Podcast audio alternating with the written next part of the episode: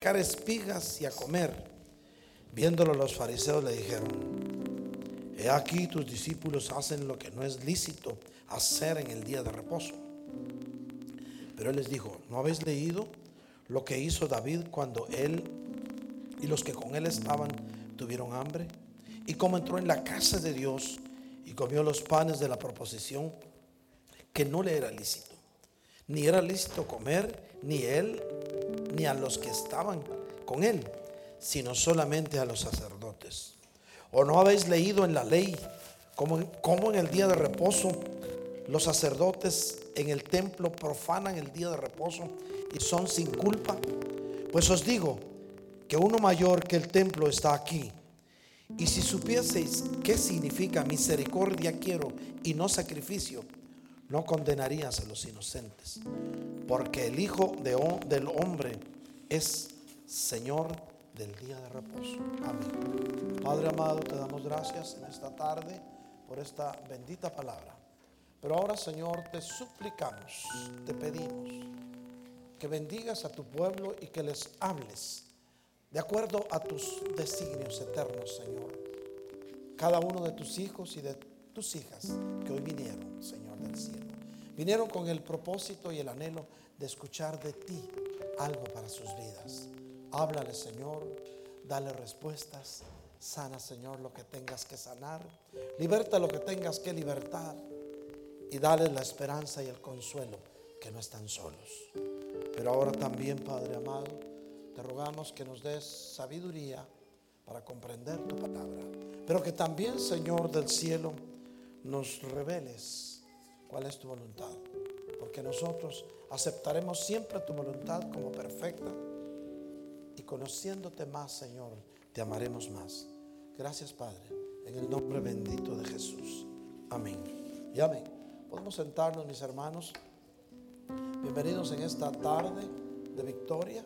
Es un gusto nuevamente compartir después de una semana en que han sucedido muchas cosas, pero Dios ha sido bueno y está con cada familia, con cada hijo de Dios que hoy han venido. Cuando leemos en estos versículos, mis hermanos, el incidente que ocurrió cuando mi Señor Jesús caminaba por los sembradillos en un día de reposo, y vemos cómo los fariseos que andaban criticando o cómo buscando cómo encontrar errores en el Señor, como mucho pueblo fuera de, de las iglesias del conocimiento de Dios, anda solamente buscando cómo encontrar errores en los hijos de Dios. Pero mi Señor Jesús, con toda la sabiduría, como el Hijo del Hombre, con toda la sabiduría que Dios, Padre Todopoderoso, había depositado en su único Hijo, le sacó ejemplos de cómo en el día de reposo habían sucedido cosas antiguamente. Por ejemplo, les habla, les habla de cuando David y los que iban con él sintieron hambre. Y entonces entraron al templo y el sumo sacerdote le dio los panes de la proposición que no le era lícito, simbolizando así que en tiempos y momentos de necesidad Dios tiene misericordia de quien Él quiere tener misericordia. Por eso es, mis hermanos, que cuando nos damos cuenta que queremos legalizar en las cosas que Dios tiene establecidas y queremos obligarlas sin ver las circunstancias, nos estamos saliendo también de la voluntad de Dios. Claro, el Padre santificó el día de reposo. Inclusive, mis hermanos, desde Génesis 2, dice, y en el séptimo día completó Dios la obra que había hecho y reposó el día séptimo de toda la obra de sus manos. No es que Dios estaba cansado, porque Dios es omnipotente. Dios tiene poder ilimitado y jamás, en ningún momento, Él se va a cansar. Es que es necesario, mis hermanos, tomar un tiempo, tomar reposo en alguien o en algo o en un día. Bueno, la clave para entender cómo Jesús es nuestro reposo la podemos encontrar en la palabra hebrea Shabbat. Esto significa descansar. Sabbat es descansar o parar de trabajar. El origen del día de reposo se remonta desde tiempos de la creación. Recordémonos que mi Dios creó los cielos y la tierra y en una séptima época que puede representar miles o millones de años, Él reposó. Es decir, dejó de hacer lo que estaba haciendo. Era una ordenanza en aquel tiempo, pero lo que no ha entendido la gente es que los días de la semana no se los pusieron por el sábado, no por sabbat, se lo pusieron por Saturno, que no tiene nada que ver con el sabbat. Parte de las eh, constelaciones y, y de los planetas que cubren el firmamento en el cual por hoy usted y yo estamos todavía debajo. Pero, y si ve todos los días de la semana, mi hermano, llevan cada uno el nombre de un astro. Por ejemplo, Sabbat, sábado, el día de Saturno. Domingo, Sunday, el día del sol. Lunes, el día de la luna, Monday. Martes, el día de, del planeta Marte. Miércoles, el día del planeta Mercurio. Y así cada día de la semana Viernes, por ejemplo, es Venus y jueves es Júpiter. Cada día de la semana del calendario que tenemos, que fue diseñado por un papa, lleva el nombre de una de las de, un planeta. Entonces, por lo tanto, sábado no se lo pusieron en honor a Shabbat, porque en hebreo, en el día de reposo, ellos se saludan como Shabbat Shalom, que quiere decir paz en el día de reposo. Pero para nosotros, ¿qué significa el descanso? Para nosotros, ¿qué significa el reposo? Y ahí es donde tenemos que entender y tenemos que dimensionar la época en la que estamos viviendo. Estamos viviendo en la época del Hijo. Recuérdese que nuestros antepasados vivieron en la era de los patriarcas, vivieron en la era de los profetas y antiguamente en la era del Padre en el Edén. Pero ahora nosotros nos toca vivir la era del Hijo. Y el Hijo es Jesús nuestro Señor. Yo no sé cuántos reconocemos a nuestro Señor Jesucristo como el Señor de nuestras vidas. Amén. Si usted reconoce hoy al, al, Señor Jesús como el Señor de su vida, usted va a reconocer también que Él dijo, yo soy el Señor del día de reposo. Por lo tanto, usted y yo, cuando nos metemos en la dimensión del Hijo, cuando entendemos que nos debemos, que nuestra salvación, que nuestra paz, que nuestra sanidad depende solamente de nuestro Señor Jesús, quien pagó el precio de nuestra salvación, estamos entrando en el reposo de Cristo. Si su palabra dice, venid a mí los que estáis cansados y trabajados, que yo les haré descansar. ¿Cuántos queremos venir a los pies de Cristo? ¿Cuántos queremos descansar en el Señor? Definitivamente, mis hermanos, a veces no lo entendemos y empezamos a legalizar que si el sábado no hay que trabajar, otros no, que ahora es el domingo, por eso hay que venir a la iglesia, otros no, que, que el día de reposo puede ser cualquier día que te escojas para descansar. Claro, es bueno y es importante, mis hermanos, que te des una tregua en tu trabajo, que des un tiempo para ti, porque Dios quiere que vivas quieta y reposadamente. Mi Señor Jesús ya pagó el precio de tus afanes de tus aflicciones. Mi Señor Jesús pagó un precio muy grande para que tú vivas tranquilamente hoy. Él ya hizo la obra completa, redentora en el sacrificio único. Démosle un aplauso fuerte a ese Señor Jesús, nuestro Dios, nuestro único y suficiente Salvador, quien todo lo puede y por quien todo fue hecho. Porque la misma Biblia dice que en el principio era el verbo y el verbo estaba con Dios. Y el verbo es la segunda persona de la Trinidad de Dios. Y Jesús es el Hijo del Dios viviente como segunda persona de esa Trinidad única y divina a la cual rige nuestras vidas en todos los aspectos por los cuales querramos ver. Si Jesús es nuestro día de reposo, en Jesús reposamos. Hermanos míos, ser cristiano no representa practicar alguna religión, porque nosotros no queremos ser religiosos bajo ninguna circunstancia. El practicar una religión significa estar metidos en ritos, en conveniencias. Practicar una religión representa hacer algo porque hay que hacerlo por devoción y no porque nace de tu corazón. Cuando haces algo y se convierte para ti en obligación, dejas de hacerlo con con gozo, con alegría, como Dios quiere que le sirvamos. Y empezamos a condicionar nuestro servicio a Dios y Dios no acepta condiciones de los hombres. Porque Dios es soberano. Mire, para ser más claros, Dios no necesita de nosotros. Nosotros necesitamos de Él. Pero por misericordia Dios nos bendice. Entonces los milagros, los prodigios, las señales, Dios las hace solamente por misericordia en el tiempo de Él. No podemos llamar al pueblo, vengan a ver, hoy va a suceder un milagro en el día de reposo. No podemos hacerlo, porque Dios lo va a hacer cuando quiera, no para hacer un show, sino lo va a hacer para bendecir a quien Él quiere bendecir. Iglesia de Cristo, si tú esperas un milagro, Dios te lo va a hacer. Y posiblemente te lo va a hacer en secreto y cuando te des cuenta el milagro sucedió. El milagro ya está en tu vida. Estás separada de alguien y quieres que llegue. Cuando te des cuenta Dios hizo el milagro y te lo trajo. Necesitas alcanzar algo que para ti hoy lo ves como imposible. Cuando te des cuenta te va a llegar fácilmente porque Dios tiene un propósito. No tomes decisiones a la ligera. No te pongas a pensar que lo que estás haciendo va a ser siempre lo mejor. Consulta con Dios consulta con mi Señor Jesús que Él es nuestro día de reposo. Aún el, cuando se habla de séptimo día, vemos qué significa siete. Porque habla del séptimo día reposó el Señor.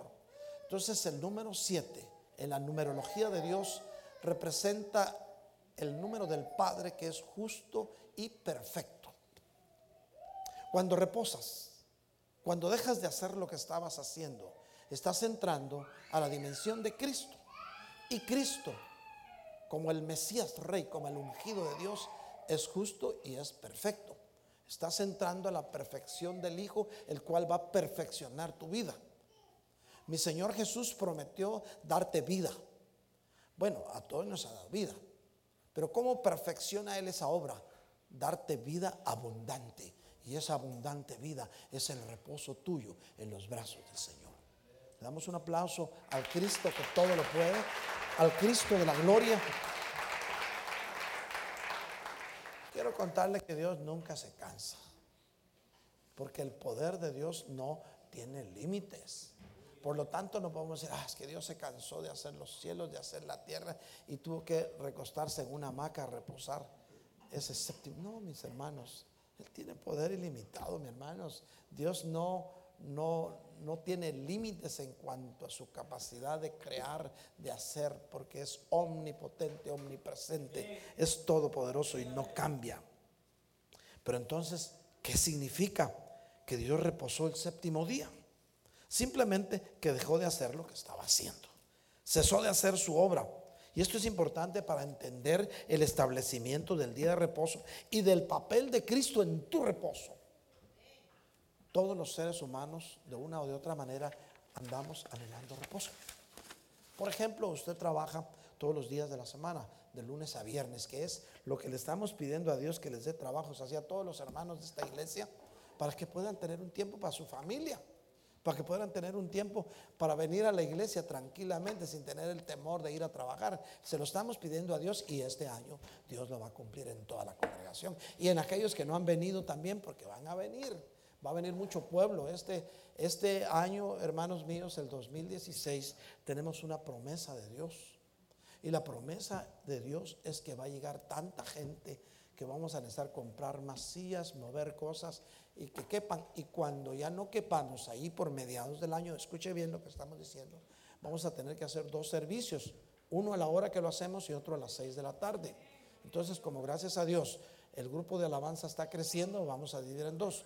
Un grupo va a ministrar en el servicio del mediodía y otro va a ministrar en el servicio de la tarde, para que cada uno también tenga su reposo. Porque cuando en un grupo, hermanos, por ejemplo, un praise team, un grupo de alabanza. Son pocos, todo el tiempo están ministrando todos. Pero cuando ya empieza el Señor a dar el crecimiento, entonces se puede decir, este grupo va a ministrar esta semana y la otra semana se va a gozar en la alabanza. Este grupo va a ministrar a esta hora y en la tarde va a descansar, porque vendrán otros del mismo grupo preparados para que puedan venir a cubrir ese servicio. Pero eso es entre paréntesis, le estoy contando los planes de Dios para esta iglesia. Pero lo que nuestra oración será para que usted pueda tener su día de reposo en Cristo. para que usted pueda de tal manera satisfacer todas sus necesidades y hasta además todavía para que pueda guardar de lunes a viernes. Y el sábado tome un tiempo para estar con su familia. No porque le diga vamos a, vamos a tomar el sábado como el día de reposo, porque Jesús es nuestro día de reposo. Y el domingo puede estar tranquilo, descansado, para poder venir a su servicio, porque Dios quiere hablarle. Porque este año 2016 es un año decisivo en la vida del pueblo de Dios. Oiga bien, 2016, hermanos míos, es un año decisivo en la vida del pueblo de Dios. Muchas decisiones importantes se van a tomar para la humanidad en el 2016 que van a afectar para bien o para mal a grupos de diferentes latitudes de la tierra. Oiga bien lo que estamos diciendo. No estamos inventando nada. El 2016, Iglesia de Cristo, es un año decisivo para el pueblo de Dios. Porque las decisiones importantes que se van a tomar a nivel global, universal, van a afectar para bien o para mal a mucho pueblo de Dios. Van a, afectar para bien porque nos van a reafirmar más en el reposo de Cristo. Y para mal, porque aquellos que no se reafirmen en el reposo de Cristo, las consecuencias pueden ser fatales. Ha llegado el momento, iglesia de Cristo, en que no podemos separarnos de la presencia de Dios, porque solo la mano poderosa de Dios va a librar a sus hijos en los días difíciles que vienen del final de los tiempos. Ayer estudiábamos allá en Warner Robbins que Dios ha visitado tres veces la tierra y las tres veces la humanidad lo ha rechazado, pero la cuarta vez vendrá para quedarse. Lo explicamos allá y vamos a dar un pequeño bosquejo porque eso no lo habíamos enseñado aquí, pero yo estoy seguro que a todos nos interesa. Porque todos los que estamos aquí, y espero que haya un amén colectivo, todos los que estamos aquí, creemos que Cristo es nuestro reposo. Gloria a Dios, démosle un aplauso a nuestro día de reposo. Creemos con todo nuestro corazón, mis hermanos, que el Cristo de la gloria nos llamó, nos llamó con un propósito. Te llamó para darte paz, te llamó para darte salud, te llamó para prosperarte, para bendecirte, para que ya no sigas saliendo del paso a duras penas como lo has venido haciendo casi toda tu vida. Hablamos anoche también y no me voy a cansar de repetirlo, que Dios quiere que puedas vivir para ti también, que no vivas solo para trabajar, porque Jesús es tu día de reposo. Comentábamos anoche los que estuvieron allá, creo que ya no todos se quedaron al final, ¿verdad? Ya había transcurrido el tiempo, pero comentábamos, hermanos, que mucho pueblo de Dios vive para trabajar y hablábamos, poníamos el ejemplo de aquel que hace zanjas. ¿Y tú para qué haces zanjas? para, para poder ganar y poder comer. ¿Y para qué quieres comer? Para poder trabajar haciendo zanjas. Entonces, ¿por qué haces zanjas? Para poder ganar y poder comer y tener fuerzas. O sea, es un círculo vicioso que le pasa a muchos de los hijos de Dios que llegan a este país y se enfrascan de lleno en el trabajo y que todo el afán de su vida es trabajar, trabajar, trabajar y no queda un tiempo ni para ti, ni para tu familia, ni para tus hijos, ni para Cristo. Trabajo, trabajo, trabajo. Al final tenías cansado, tenías, terminas cansado porque no has buscado tu día de reposo que es Cristo. Entonces al día siguiente te levantas cansado y te vas a trabajar. Y cuando recibes tu cheque ya lo debes. Porque no has santificado ni tu cheque. Ah, pero ¿cómo se va a santificar el cheque? Diezmando. Perdona que te hablo de esto, iglesia, pero yo sé que todos los que están aquí son fieles con el Señor y ninguno le roba a Dios, ¿verdad que no? ¿Verdad que no? Porque la Biblia dice, me habéis robado. Señor, nosotros no somos ladrones con tus diezmos y tus ofrendas. Porque cuando, cuando no le damos a Dios lo que a Él le pertenece, viene el diablo y te lo saca por otro lado y te saca mucho más. Porque Dios tiene una promesa. Dice, traed vuestros diezmos al alfolí y que no falte comida en mi casa. Es decir, no, no falte provisión para su casa. Entonces, cuando no lo hacemos, eh, bueno, y aparte de, de eso, el Señor promete y repruébenme en esto, dice, Porque si ustedes me prueban, dice el Señor, yo les voy a abrir las ventanas de los cielos y les voy a mandar bendición sobreabundante. Wow, qué bendición más grande. Pero no es solo eso. Y no lo estoy diciendo porque vayamos a levantar una ofrenda extra, porque no. Aquí cada quien da como el Espíritu le pone en su corazón, no con tristeza ni por obligación, porque Dios bendice al dador alegre. Se lo estoy diciendo porque el Señor quiere que usted sea prosperado y que este 2016 usted viva quieta y reposadamente en el Señor, sabiendo que está en el orden de Dios y todo lo demás le va a ser añadido. Pero la otra promesa de esa ordenanza con promesa es que va a reprender al devorador por usted. Como Jesús es nuestro día de reposo, va a velar que su reposo sea perfecto. Va a velar que si usted viene y trae sus diezmos al alfolí, usted va a ver los cielos abiertos y va a llover una bendición como jamás se la había imaginado. Las familias más prosperadas en las iglesias son las que diezman, hermano. ¿Cómo la ve usted? Y me da mucha pena hablar de esto, pero ya varias veces el Señor me lo había venido poniendo porque mucho pueblo está sufriendo. Y, tal vez dicen es que no doy porque no tengo. Pero el orden en Dios es no tengo porque no doy, porque dando es como recibimos. Pero usted no tiene obligación de darlo aquí. Si usted quiere, divida su diezmo como quiera hacerlo, como el Espíritu se lo ponga. Pero eso sí, Dios quiere ver su corazón. A Dios no le interesa la cantidad. Si a Dios le interesara la cantidad, aquella viuda que dio las últimas blancas que tenía, hermano, pues solo dio dos blancas. Judas pudo haber pensado, el Señor no sabe contar, solo dio dos blancas. Y este fariseo así metió los billetes de a 100 denarios. Pero a Dios no le interesa eso. Dios le interesa su corazón, la intención con lo que da. Por ejemplo, cuando usted diezma, es un ejemplo. No quiero extenderme mucho en esto, pero Jesús es nuestro día de reposo. Suponiendo que usted gane 10 dólares la hora y a la semana sacó 100 dólares, entonces, porque trabajó 10 horas, ¿verdad? Claro, nadie va a trabajar 10 horas, ¿verdad? Ponga que trabajó 40. Pero supóngase para que el ejemplo sea más claro. Trabajó 10 horas, entonces usted va a dar 10 dólares de diezmo. Pero Dice que el diezmo lo reciben hombres de carne y hueso, pero Dios recibe su actitud. Entonces lo que usted está entregándole al Señor es la hora que trabajó. Señor, es para ti. Yo trabajé una hora y lo que gané esa hora yo lo doy para tu casa. Pero Dios con eso va a hacer maravillas y lo que le quede se lo va a multiplicar y le va a alcanzar y le va a sobrar. Si usted quiere me lo cree, si no, no me lo crea. Pero la palabra de Dios es clara. Amén. Bueno, Éxodo 28, 8, del 8 al 11 dice, acuérdate del día de reposo para santificarlo.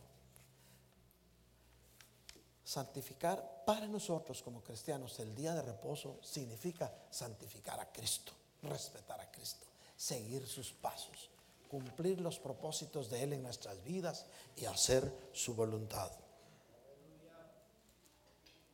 Pero miren todavía hasta dónde llega la ley. Deuteronomio 15 del 12 al 15 dice, si un hermano tuyo, hebreo o hebrea, te es vendido en el tiempo de los esclavos, pues te servirá por seis años, pero el séptimo año lo pondrás en libertad. Y cuando lo libertes, no lo enviarás con las manos vacías.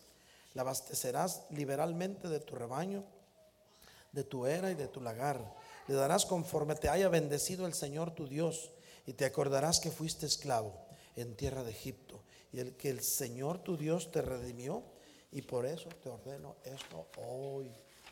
Fíjense cómo el Señor lo que manda es para que nosotros podamos perfeccionar nuestra vida delante de Él, porque Dios quiere que alcances una vida de perfección. Solo empieza a creerle a Dios, hermano. Este año haz propósitos de acuerdo a la voluntad de Dios y verás la gloria de Dios. Dios manda que nos acordemos del día de reposo. Dios les dijo a los israelitas, el cuarto de sus diez mandamientos era acordarse del día de reposo y santificarlo. Definitivamente, mis hermanos, por hoy está vigente que te acuerdes de tu día de, reposo, que es Cristo. Cristo jamás va a cambiar. Nosotros somos los que cambiamos. Sus promesas están vigentes y las quiere cumplir en tu vida. Solo basta que tú te dejes que las cumplas. La ley solo tiene sombra de los bienes futuros. Alguien dirá, pero es que eso es el tiempo de la ley. Hebreos 10.1 dice, pues ya que la ley solo tiene la sombra de los bienes futuros y no la forma misma de las cosas, nunca puede por los mismos sacrificios que ellos ofrecieron continuamente año tras año hacer perfectos a los que se acercan. ¿Por qué? Antiguamente la ley mandaba que cada año ofrecieran un sacrificio para expiación de pecados. Pero ahora ya no necesitamos sacrificar animales. El único sacrificio grande y eterno ya lo hizo mi Señor Jesucristo. Eres el Cordero eterno. El único Dios que no ha perdido una sola batalla. Hermanos míos, nos dice que la ley nunca puede por los mismos sacrificios que se ofrecen continuamente cada año hacer perfectos a los que quieran vivir cumpliendo la ley hoy. El único que puede perfeccionar tu vida se llama Jesús de Nazaret. Él es tu día de reposo. Hebreos 10:12 dice, mis hermanos, habiendo ofrecido una vez para siempre un solo sacrificio por los pecados, se ha sentado a la diestra de Dios. Mi Señor Jesús también reposó. ¿Cómo la ve? Él cumplió el sacrificio. Él entregó hasta la última gota de su bendita sangre en siete etapas. Luego vamos a estudiar las siete etapas de Cristo. Pero en seis etapas. Y la séptima reposó en el Padre. La séptima etapa la cumplió él después de que le dieron de beber vinagre. Y se lo dieron, según eso, para reconfortarlo. Bebió el vinagre y dijo, consumado es, Padre, en tus manos encomiendo mi espíritu. Y ahí empezó su reposo. Sabemos lo que pasó después de eso, viene el holocausto, que este año vamos a estudiar el holocausto de Cristo. Es necesario que conozcamos más profundidades de la vida de Cristo, porque conociéndolo más, lo vamos a amar más. ¿Cuántos queremos amar más a Cristo? Pero hermanos, por el sacrificio de Cristo ya no necesitamos mantenernos en la ley para ser justificados. Él ya pagó ese precio. Por lo que nosotros vivimos, Jesús ya pagó. Hoy ya no tienes que trabajar manteniéndote en la ley. Hoy lo que tienes que es creer en Cristo. Y entonces, delante de los ojos de Dios, serás justificado. Jesús es el que te justifica delante del Padre. Hermanos, ninguno de nosotros podemos decir que somos justos. Todos de una o de otra forma fallamos. Así es que nadie se sienta culpable hoy, por favor. Porque todavía somos humanos y estamos metidos en una dimensión en la que es probabilidad y resultado. Hoy puedes estar bien, mañana resulta que ya no. Hoy puedes estar muy contrito y humillado delante del Señor y mañana salen raíces de orgullo en tu corazón y dices, yo ir ahí para qué. Pero el único perfecto se llama Jesús de Nazaret. Entonces, por el sacrificio que Él hizo, nosotros hoy podemos hacer nuestra su sangre preciosa y la sangre de Cristo nos justifica delante del Padre. Fíjense que otro de los elementos importantes, iglesia de Cristo, del día de reposo, es que Dios bendijo y santificó y lo hizo sagrado. Dios bendijo, santificó e hizo sagrado el día de reposo. ¿Entendemos eso? Aquí de nuevo vemos el símbolo de Cristo como nuestro día de reposo. El Hijo Santo y perfecto de Dios, que santifica y consagra a todos los que en Él creen. Así como Dios santificó el día de reposo, santificó a Cristo y lo envió al mundo para que todo aquel que en Él crea no se pierda, mas tenga vida eterna. Le damos un aplauso al Cristo de la. Y esto que estamos hablando tiene su base bíblica tiene su pie de imprenta. Juan 10:36 dice, mis hermanos, a quien el Padre santificó y envió al mundo, vosotros decís, blasfemas, porque dije, yo soy el Hijo de Dios. El mismo Señor hablando cuando Él le dijo a los fariseos, yo soy el Hijo de Dios, y dijeron, blasfema a ese hombre.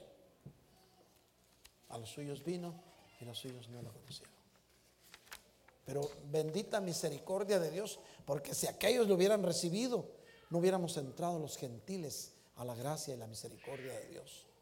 Pero era el plan de Dios, era el plan maravilloso del Dios eterno, que ni usted ni yo nos perdiéramos, sino que pudiéramos entrar. Israel es el olivo natural, pero nosotros somos el, el olivo silvestre que fue injertado. Por lo tanto, nosotros a través de Cristo si creemos en Cristo, si lo recibimos en nuestro corazón, podemos llamarnos, tener el privilegio de llamarnos hijos de Dios. Porque en Él encontramos total descanso de las labores de tu esfuerzo propio. En Cristo, mi hermano, vas a encontrar total descanso de las labores que hagas con tu esfuerzo propio. El hombre en su afán de progresar hace esfuerzos ilimitados y se olvida de Dios y todo se queda en esfuerzos. El hombre que cree en Cristo y que su fe empezó a crecer, ya no hace esfuerzos ilimitados, simplemente confía y Dios hará. Recuérdense, mis hermanos, que nosotros los humanos hacemos lo posible, pero Dios hace lo imposible. Quiero decirles que entre paréntesis, que me da tanto gusto ver bien sentaditos a mis hermanos de la alabanza. Damos un aplauso al Señor, pues. Miren qué hermoso es ver la obediencia en los hijos de Dios. Lo anunciamos el miércoles y a ellos no se les olvidó. Vinieron y se sentaron. Solo quiero complementar algo. Los casados pueden sentarse con sus esposas. ¿Sí? O sea que aquí nos faltaría mi hermana Zaira, ¿verdad? Mi hermano Jesús. Entonces vamos a correr un poquito más aquí próximo día para que estén con sus respectivas familias y juntos. Pero realmente le doy gracias al Señor y bendigo el nombre del Señor por la obediencia que vemos en sus hijos. Gloria a Dios, mis hermanos. Hermanos míos, ahora tenemos descanso espiritual en Cristo. No solo un día a la semana. Fíjese bien, qué hermoso. Eso tenemos que entenderlo bien usted y yo tenemos descanso espiritual en Cristo. No solo un día a la semana, sino siempre. Claro, ahora ya no, este año 2016, ya no, los afanes del trabajo ya no te van a fatigar, porque sabes quién es tu día de reposo. Irás, trabajarás y verás el fruto de tu trabajo. Y podrás disfrutarlo con tu familia. Y saldrás de tus deudas y verás milagros a tu alrededor porque Jesús es tu día de reposo. Yo quisiera, mis hermanos, recordarles que, nosotros como humanos nunca vamos a lograr perfeccionar nuestra propia existencia con nuestros esfuerzos humanos. Tú con tus esfuerzos humanos puedes alcanzar muchas cosas y tus esfuerzos serán grandes. Pero si dejas de, de usar solamente tus esfuerzos humanos, y echas mano de la misericordia de Dios, las cosas te van a ser más fáciles. Vas a entender que con Cristo todo lo podemos, pero que sin Él nada hacemos. Y ese es el fondo del mensaje, mis hermanos, que ahora tenemos descanso espiritual en Cristo, no solo un día a la semana, sino siempre. Es decir, si los afanes te agobian, si el cansancio llega a tu vida, reposa en Cristo. Si estás en tu trabajo afanado porque algo no te salió bien o porque has hizo tarde y no has terminado, reposa en Cristo y Él lo va a arreglar. Todas las situaciones de los hijos de Dios que tengan en su vida privada, si se las entregan al Señor, si se las entregamos al Señor, se van a resolver. Se van a resolver y Dios va a transformar lo que tú creas que es malo, lo va a transformar en bueno y ya no se te va a ir en saco roto el fruto de tu trabajo. Porque no vas a trabajar para vivir, vas a vivir para Cristo y todo lo demás vendrá por añadidura. Démosle un aplauso al Cristo de la gloria.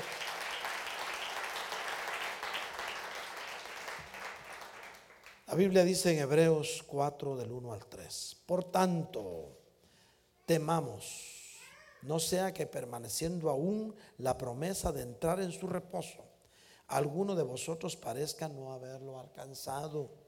Porque en verdad a nosotros se nos ha anunciado la buena nueva, como también a ellos. Pero la palabra que ellos oyeron no les aprovechó por no ir acompañada de fe en los que la oyeron.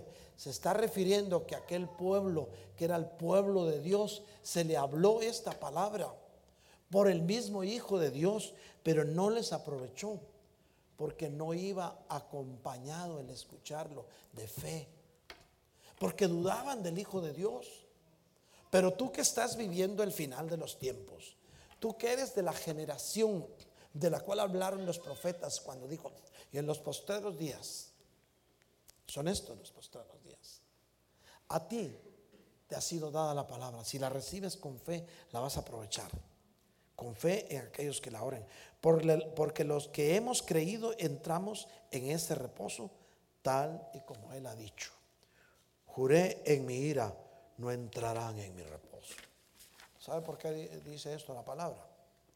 Porque el pueblo de Israel, de Israel, cuando salió de Egipto, salió con una promesa. Eso lo vamos a ampliar más ahora en las siete fiestas que vamos a celebrar el jueves. Empezamos a celebrar las fiestas. ¿Cuántos pueden decir amén? Bueno, estamos contentos por esto, mis hermanos. Va a ser un acontecimiento en la ciudad de Beaufort. Que una iglesia esté celebrando siete fiestas.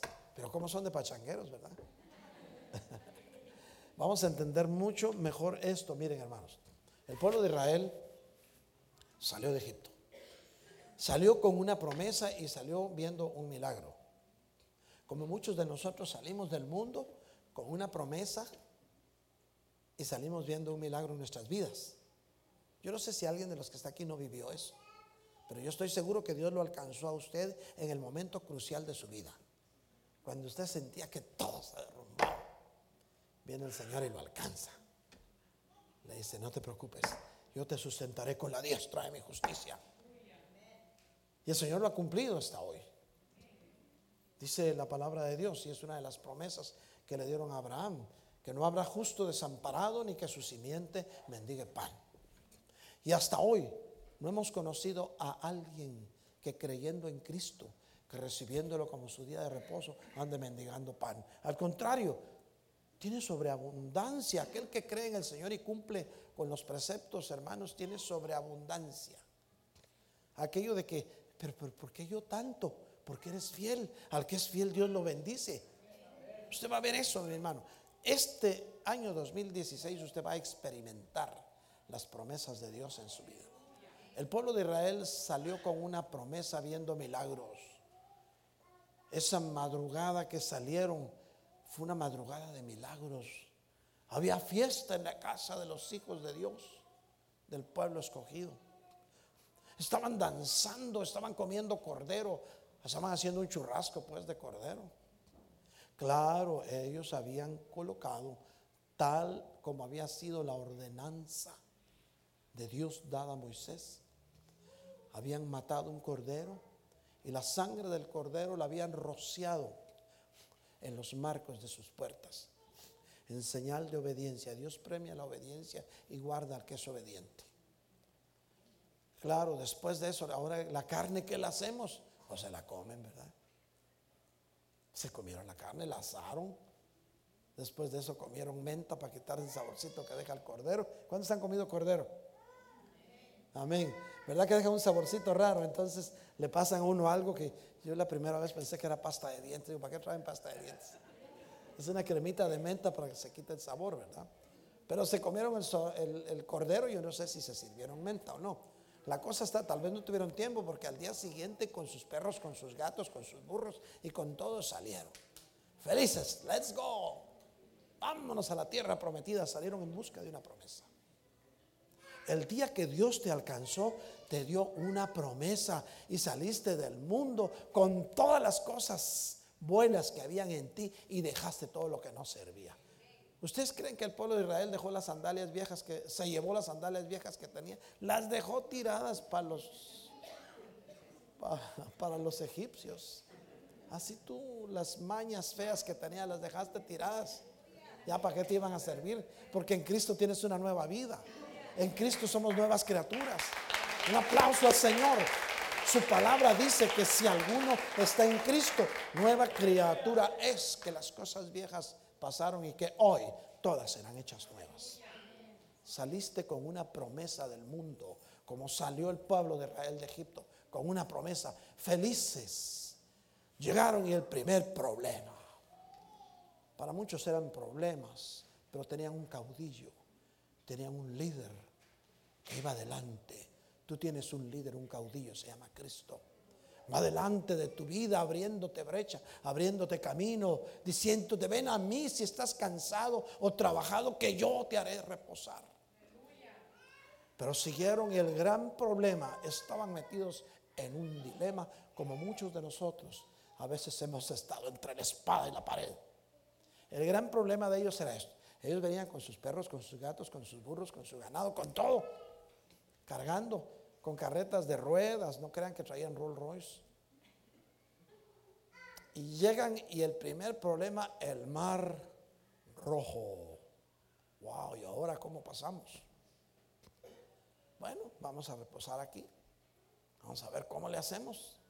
El estrecho de Bering, el canal de Suez, canal de Suez.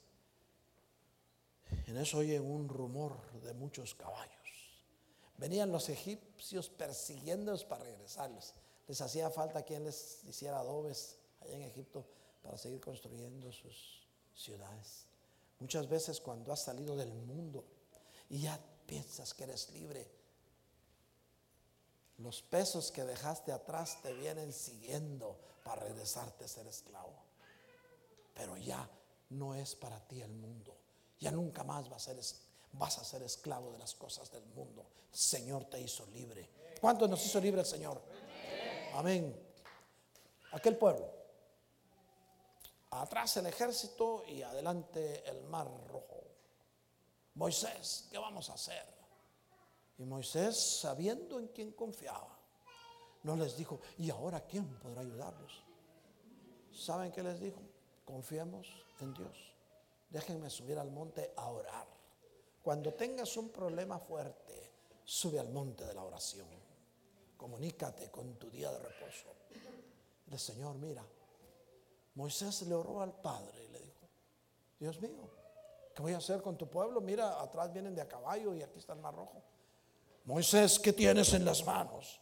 Una vara, úsala. Dios siempre va a hacer que uses lo que tienes. Pero Señor, ¿y cómo? Levántala y el mar se va a abrir. Moisés no lo dudó porque cuando Dios te manda que hagas algo, no lo dudes, hermano, hazlo. Sé obediente a la voz de Dios y Dios va a premiar tu obediencia. Levantó la vara y el mar se abrió y el pueblo pasó en seco del otro lado. Acabando de pasar el último de los israelitas, venía con sus caballos faraón y dijeron, ah, con que tienen abierto el mar, ahora nos colamos. Y se metieron y Dios dejó que pasaran. Cuando ya iban llegando al otro lado, se cerró el mar. Y el ejército más grande del mundo se murió ahogado en el mar. Miren cómo Dios guarda a sus hijos cuando los saca del mundo. Si tú ya saliste de hacer lo que hacías antes en el mundo, Dios te va a guardar.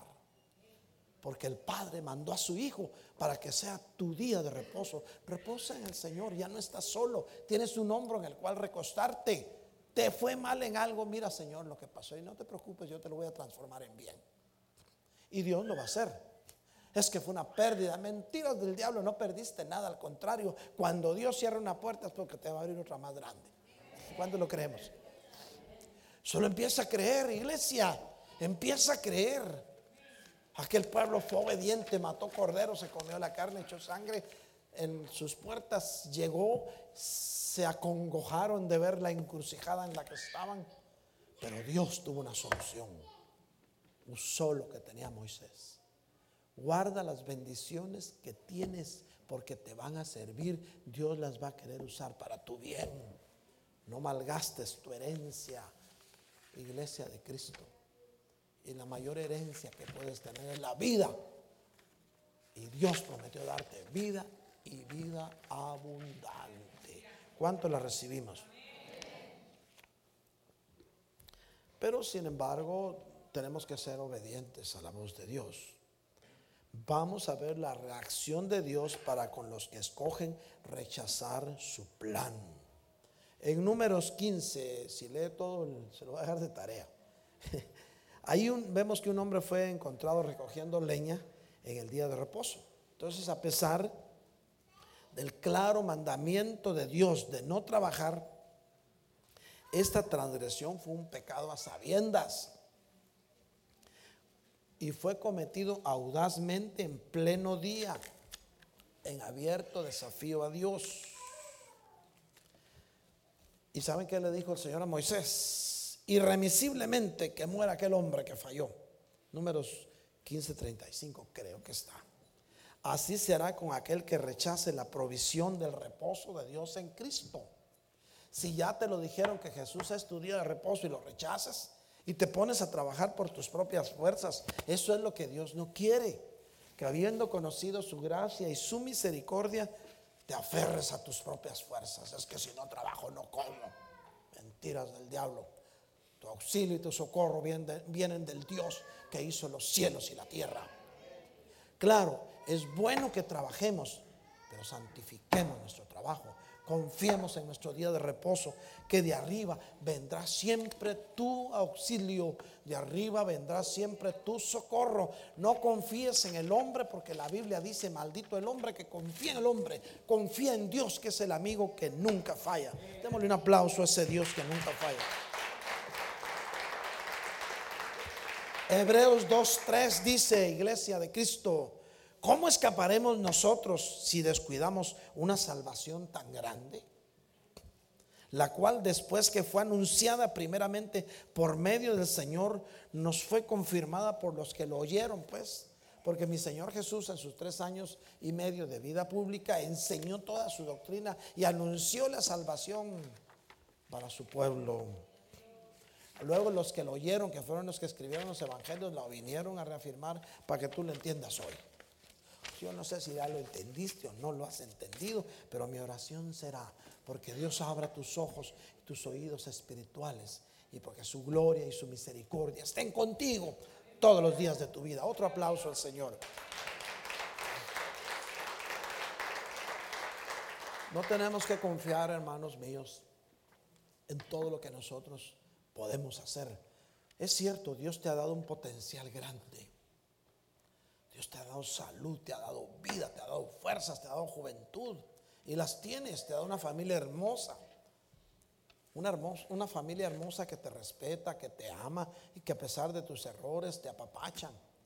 Porque muchas veces la familia hace misericordia con nosotros. Cometemos errores, pero nos aman. Porque Dios es el que pone el amor. Entonces, y eso tenemos que agradecérselo al Señor, ¿verdad? Pero no nos confiemos en nuestras propias fuerzas. Tenemos que aprovechar las circunstancias y los recursos que Dios nos da para poder vivir quieta y reposadamente en su día de reposo. Miren hermanos, hemos tenido muchos ejemplos de personas que han querido por sí mismas, que por ellos mismos salir adelante. Y Dios se ha encargado, Dios se ha encargado de demostrarles que solamente en Él lo podemos todo, pero que sin Él no somos. Viene un hombre y dice, bueno, yo si no trabajo no como. Tal vez le parezca familiar esa, esa frasecita. Bueno, si yo no siembro la tierra, si no hago el surco, si no tiro la semilla, si no la abono, no tengo cosecha. Tengo que trabajar, hacer el surco, tirar la semilla, abonarla y esperar la cosecha y tengo mucho, pero si no lo hago no tengo nada, a mí nadie me da. Bueno, ¿y si Dios no manda la lluvia? No hay cosecha. Tenemos que aprovechar los recursos que hoy tenemos. Bueno, hermano, tienes que aprovechar hasta tus cuerdas vocales, pues. Una vez llegaron unos capellanes a visitar al hospital, porque ya ve que cuando vamos a visitar al hospital así, sin tener a quien especial, no te mandan a que escojas a quién, sino te dan para que visites y ores por aquellos que nadie los visita en el hospital. Hay mucha gente en el hospital que no tiene ningún familiar. Están ahí a la deriva del tiempo. Ahí es donde tenemos que ir. Aló, hermanos capellanes. Vayan poniendo sus barbas en remojo para este año. Este año tenemos que hacer muchas cosas. ¿eh? Un aplauso, Señor. Pues llegaron a orar por unos, eh, por, por un enfermo y le habían diagnosticado cáncer en las cuerdas vocales. Entonces se las operaron y no podía hablar. Y llegaron y oraron por él. Y él dijo, un papel y una pluma Entonces pensaron que tal vez iba a ser un mensaje para algún familiar. Y lo que escribió fue, alaben al Señor ahora que pueden. Yo cuando pude no lo hice, ahora lo quiero hacer y no puedo. Qué tremendo, hermanos.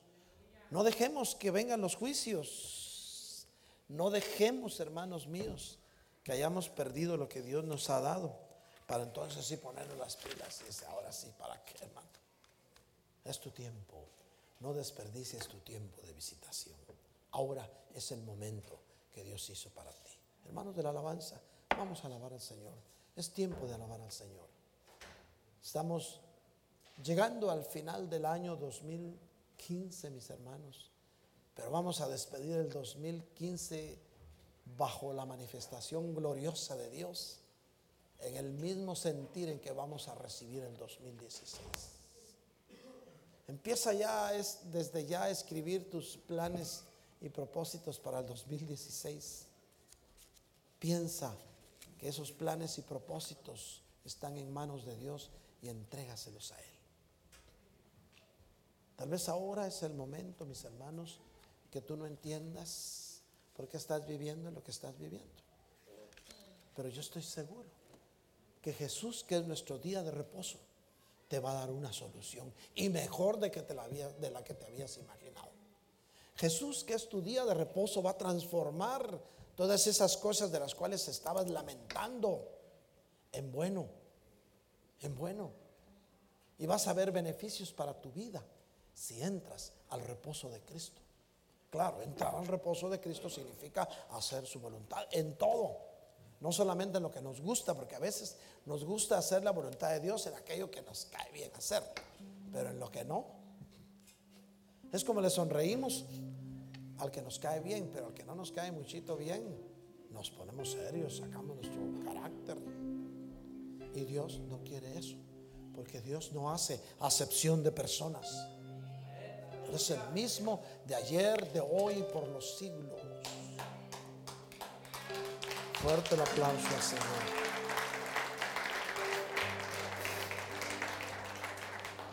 Estos momentos, hermanos míos, yo quiero invitarte a que reflexionemos juntos.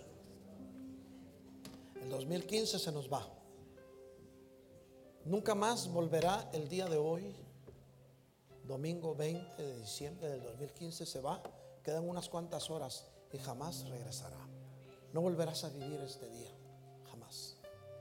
Pero las huellas que Dios deja en tu corazón hoy quedarán grabadas en ti para siempre. Las promesas de Dios que has recibido hoy quedarán en lo más profundo de tu corazón. Y a su tiempo verás el fruto. Si todo lo que has escuchado hoy sientes que es de Dios, guárdalo en tu corazón. Que a su tiempo verás tu cosecha. Dios tiene para ti medida grande, remecida y rebosante en tu regazo. Dios tiene grandes cosas para tu vida si te atreves a poner por obra su palabra. Jesús es tu día de reposo. Hermanos míos, iglesia de Cristo, Jesús es el amigo que falla. Jesús es fiel. Aunque nosotros seamos infieles, Él sigue siendo fiel. Porque su fidelidad es la característica del Dios eterno. Y esta tarde Él espera de ti una respuesta. ¿Quieres venir al altar y decirle, Señor? Mi respuesta es que quiero hacer tu voluntad. Señor, tú conoces lo que anhelo para este año y lo pongo en tus manos. Pero no solo eso, Señor este año yo quiero ser obediente a tu voluntad. Instruyeme, Señor, hermano. Podemos decirle tanto al Señor, porque en el altar desciende la presencia de Dios. Puedes decirle, Señor, instruyeme en cuál es tu voluntad para mi vida. Señor, ¿qué quieres que haga? Yo lo voy a hacer. Tal vez por ahora no entiendas muchas cosas, pero las vas a entender después. Ven, no te quedes. Aquí en el altar se sellan votos. Si alguien siente que Dios ha hablado a su corazón, no te quedes aquí, así como estás. No te quedes en tu lugar, porque los planes de Dios son para bien. Empieza a decirle al Señor cuáles son tus planes en Él. Jesús es tu día de reposo. Ven hermana, ven hermano mío. No dejes para mañana lo que puedas hacer hoy. Mañana podría ser demasiado tarde. Pero hoy es todo lo que tenemos. Todo lo que tienes es hoy. El ayer ya se fue. No volverá jamás. El mañana no ha llegado y está en manos de Dios. Pero hoy es todo lo que tenemos. Deja que la gloria de Dios sea. mi paz. Hay alguien más a quien Dios quiere bendecir en esta tarde. Él es mi paz.